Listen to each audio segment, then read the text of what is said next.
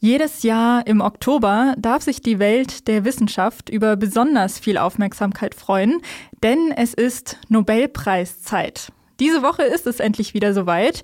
Jeden Tag werden die Gewinnerinnen und Gewinner bekannt gegeben in den sechs Kategorien Medizin bzw. Physiologie, Physik, Chemie, Wirtschaft, Literatur und den Abschluss macht der Friedensnobelpreis. Die Creme de la Creme der Forschung wird ausgezeichnet und den Auftakt hat die Medizin gemacht. Und da geht der Nobelpreis dieses Jahr an drei Forscher, die das Hepatitis C-Virus entdeckt haben.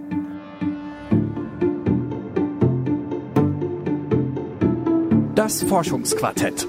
Wissenschaft bei Detektor FM.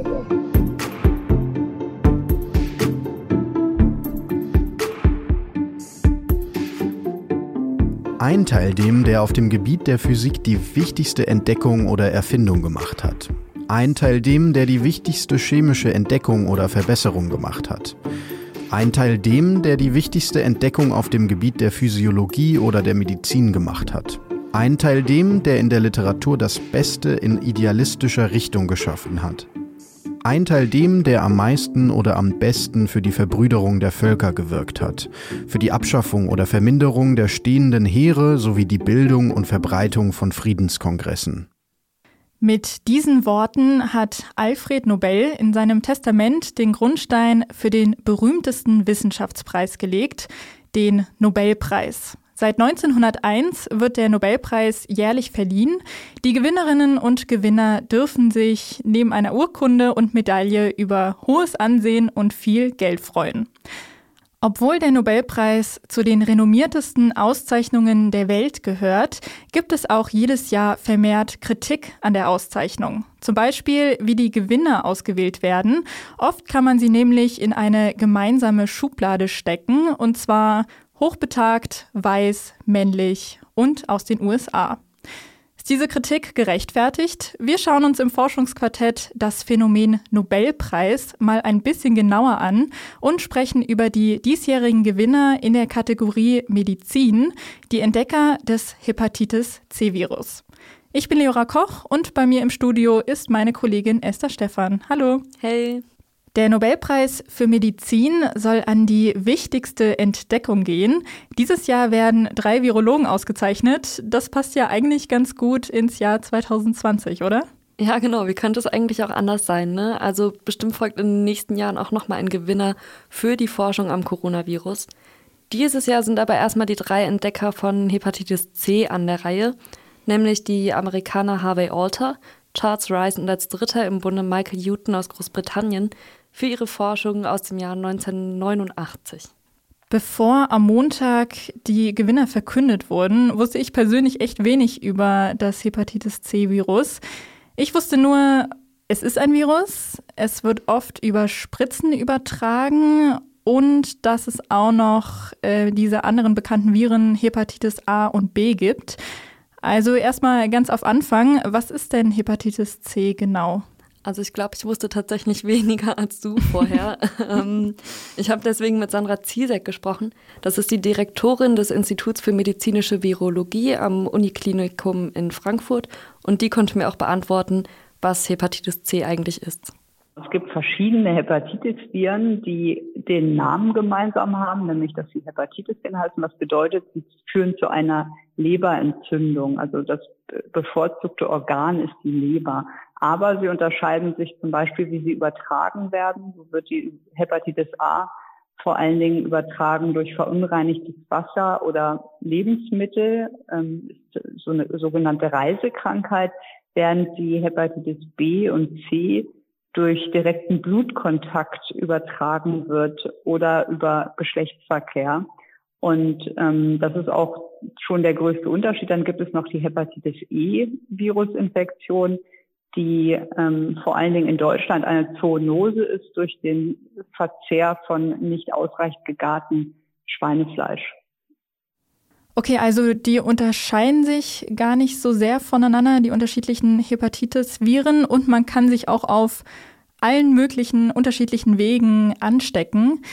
Aber woran merkt man denn jetzt genau, dass man sich mit dem Hepatitis C-Virus angesteckt hat? Ja, auch das ist tatsächlich einfach gar nicht so leicht zu erkennen, weil die Symptome nämlich auch gar nicht so stark sind. Und Sandra Ziesek hat mir erklärt, dass gerade bei der Hepatitis C oft gar keine Symptome vorhanden sind.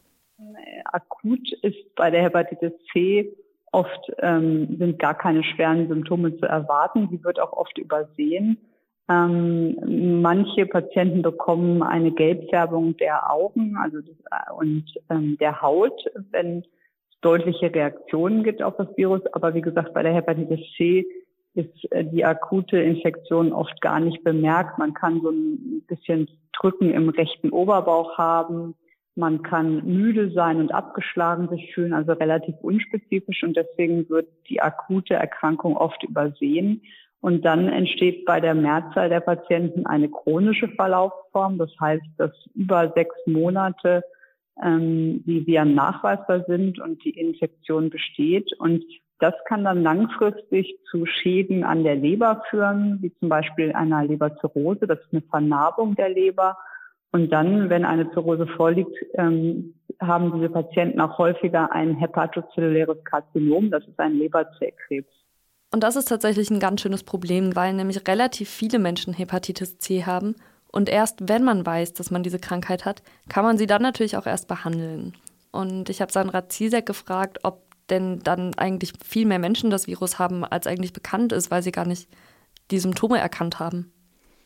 Ja, davon gehen wir aus, dass die Hälfte oder sogar mehr als die Hälfte der Menschen das gar nicht wissen, dass sie mit dem Hepatitis C-Virus infiziert sind. Und das wird häufig durch Zufall entdeckt, wenn die ähm, Patienten zum Arzt gehen und zum Beispiel die Leberwerte bestimmt werden und dann auffällt, dass ähm, eine Leberwerterhöhung vorliegt. Und bei der Abklärung einer Leberwerterhöhung wird dann natürlich geschaut, ob eine der viralen Hepatitiden vorliegt. Und so wird häufig die Diagnose gefunden. Oder aber bei Menschen, die chronisch müde sind und zur Abklärung zum Arzt gehen. Dazu gehört auch, dass man auf Hepatitis C testet. Und deswegen gehört Hepatitis C auch zu den gefährlichsten Krankheiten, weil so viele Menschen das haben. Die Dunkelziffer ist total hoch. Und die WHO schätzt, dass es mehr als 70 Millionen Hepatitis C-Fälle weltweit gibt. Um das mal so ein bisschen in Vergleich zu setzen, weil es tatsächlich ganz schön krass ist. Das ist so, als würde man die Einwohnerzahlen von Nordirland, England, Wales und Schottland zusammennehmen. Und trotzdem gibt es mehr Menschen weltweit, die an Hepatitis C erkrankt sind. Und wenn man das einmal bekommen hat, dann kann man wieder daran erkranken. Es gibt also gar keine Immunität. Hier wird die Geschichte der Hepatitis C-Viren nämlich fast auch schon zu so einem kleinen Krimi, weil die Hepatitis A und B schon bekannt gewesen sind und trotzdem immer wieder mehr Menschen diese na doch sehr versteckten Symptome gezeigt haben.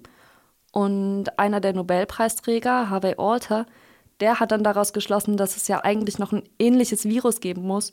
Und darauf konnten dann auch die anderen Nobelpreisträger aufbauen. Hm, also dann auch ein Stück Detektivarbeit, mhm. die dazu gehört hat. Jetzt werden ja immer wieder neue Krankheiten entdeckt. Ähm, warum ist denn die Entdeckung von Hepatitis C jetzt Nobelpreis wert? So der wichtigste Preis in der Wissenschaft. Das wusste Sandra Zizek natürlich auch. War, fängt an mit Harvey Alter, der, der einer der Nobelpreisträger ist, der, dem ist halt aufgefallen, dass Patienten, die Bluttransfusionen erhalten haben, ähm, eine Leberentzündung oder Leberschäden haben können. Und man kannte damals schon die Hepatitis A und dann irgendwann später auch die Hepatitis B.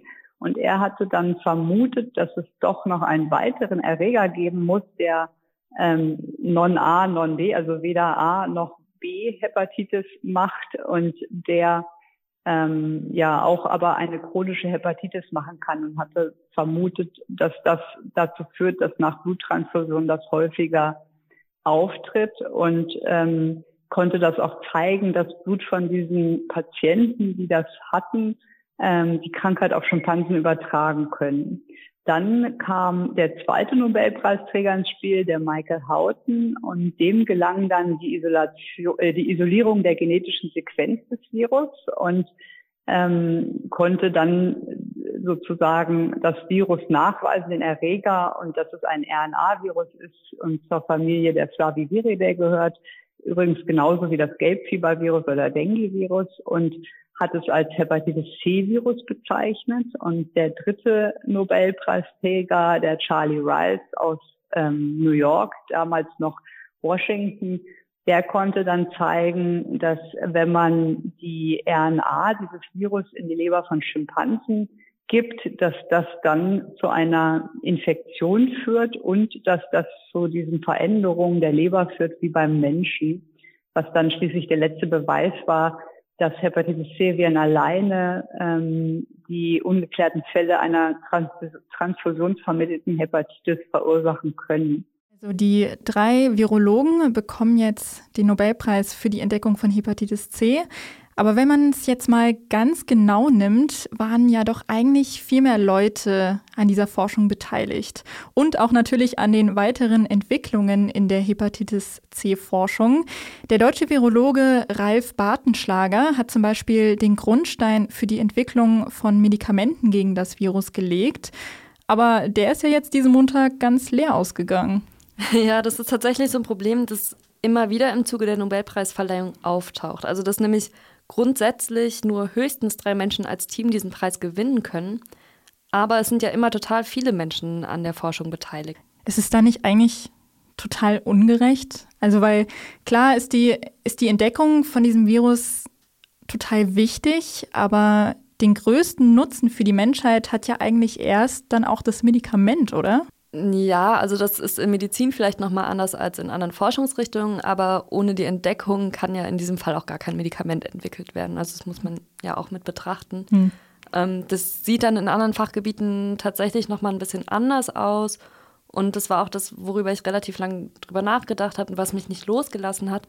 Weil wenn man zum Beispiel in die Astronomie schaut, dann sind ja oft total viele Menschen beteiligt. Also es ist dann irgendwie super random, wer aus dem Team von 250 Leuten diesen Preis entgegennehmen darf. Und dieser Preis ist halt einfach schon über 100 Jahre alt und deshalb vielleicht auch schon so ein bisschen veraltet. Deswegen habe ich auch nochmal mit Florian Freistetter telefoniert. Der ist Astronom, aber eben auch zum Beispiel mit der Gruppe der Science Busters in der Wissenschaftskommunikation tätig. Und ich habe ihn ganz am Anfang erstmal gefragt, warum der Nobelpreis eigentlich so wichtig ist. Das ist eine gute Frage. Äh, vermutlich hat ihn Alfred Nobel, als er ihn damals am Ende des 19. Jahrhunderts gestiftet hat, sich jetzt nicht gedacht, dass es äh, der prestigeträchtigste Preis in der Wissenschaft wird. Ich nehme an, das hängt vor allem damit zusammen, dass es erstens mal doch recht viel Geld gibt dafür. Äh, also es gibt viele Wissenschaftspreise, aber selten äh, kriegt man so viel Geld, wenn man ihn äh, bekommt.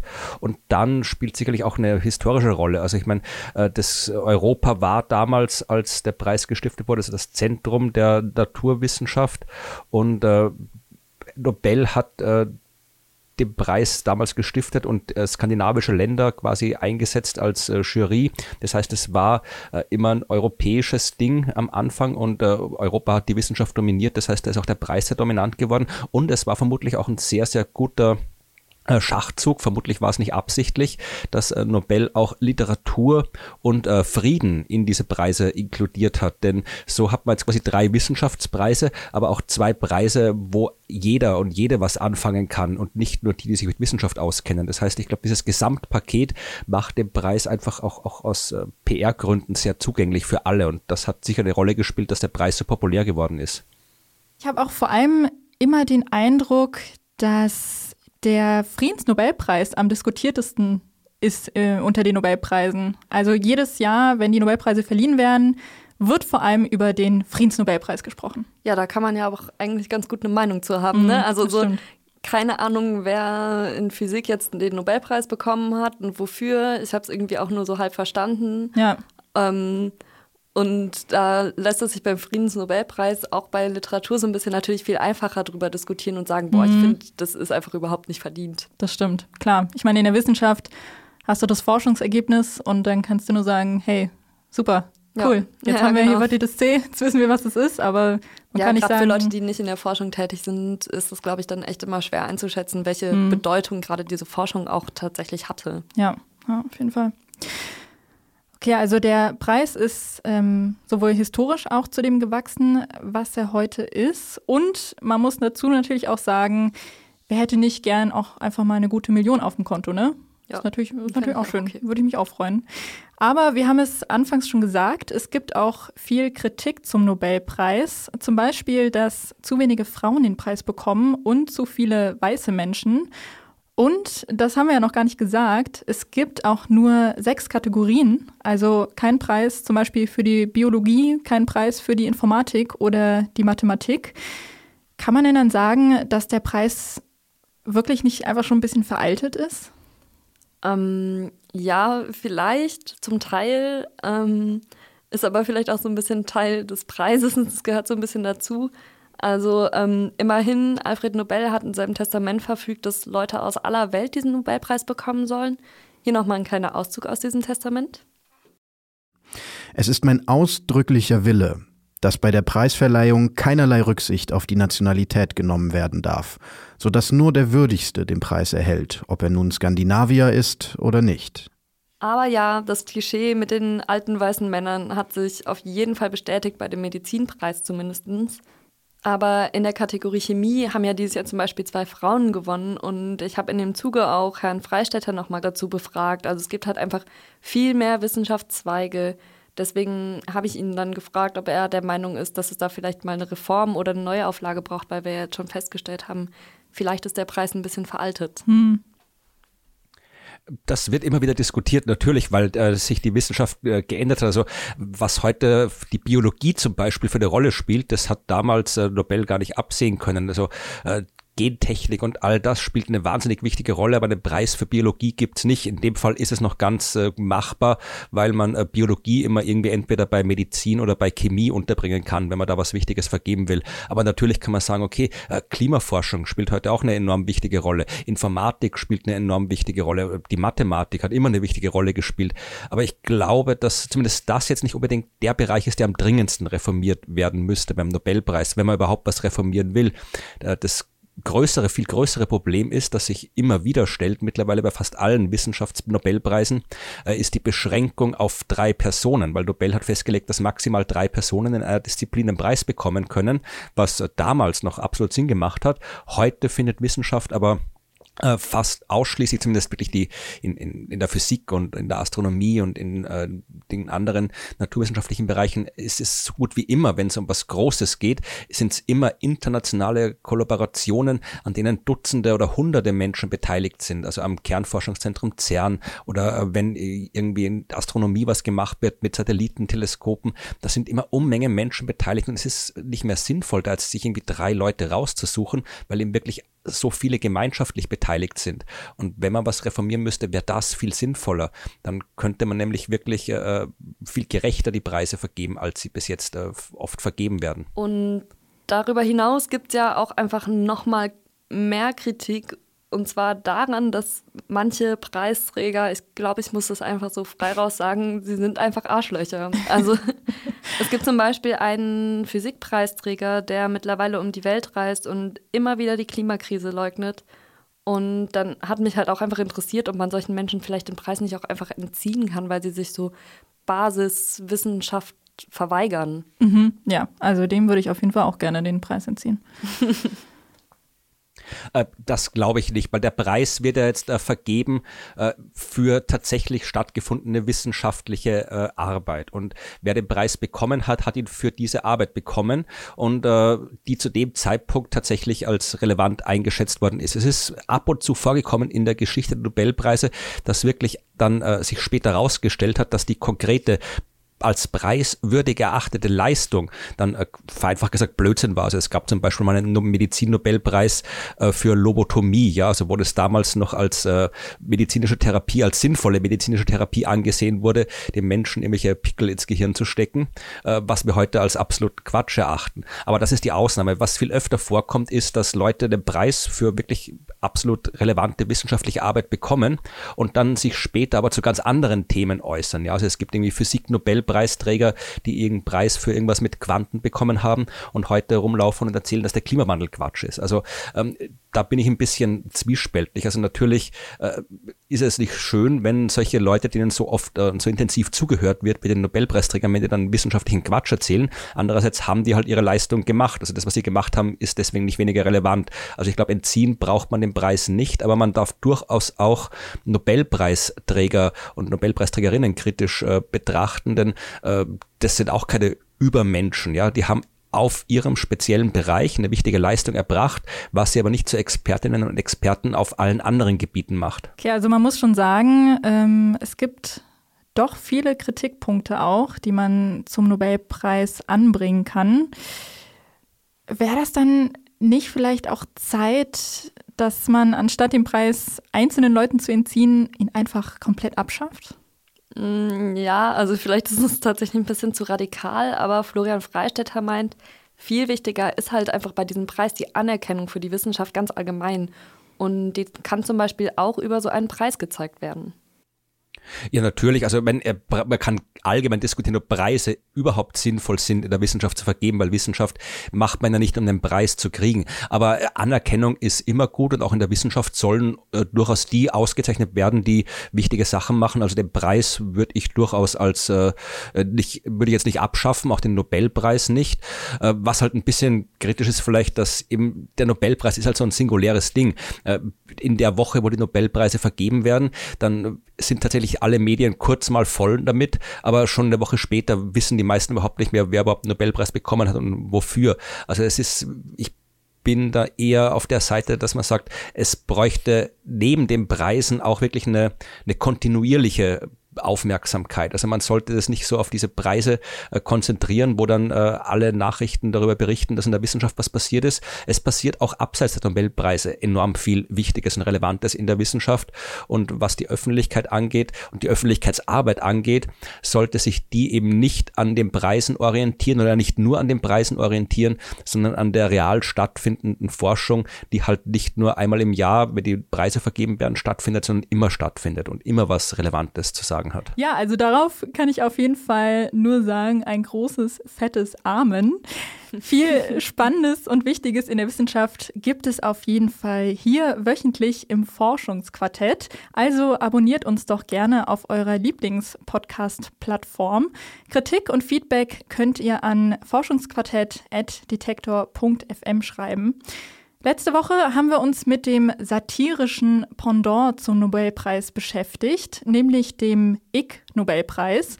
Der wurde im September ausgezeichnet und ging an die verrücktesten und skurrilsten Forschungen. Zum Beispiel wurde erforscht, ähm, ob ein Messer aus gefrorenen Fäkalien auch wirklich gut schneiden kann. Das ist immer noch eine hervorragende Fragestellung. wirklich, ja, das habe ich mich auch schon total oft gefragt. Ich bin froh, dass äh, jetzt jemand die Antwort kennt. Die könnt ihr in der letzten Folge nochmal nachhören. Also ja, sehr empfehlenswert. Mhm. Ich bin Leora Koch und hier bei mir war heute meine Kollegin Esther Stephan. Bis nächste Woche. Ciao. Tschüss. Das Forschungsquartett. Wissenschaft bei Detektor FM.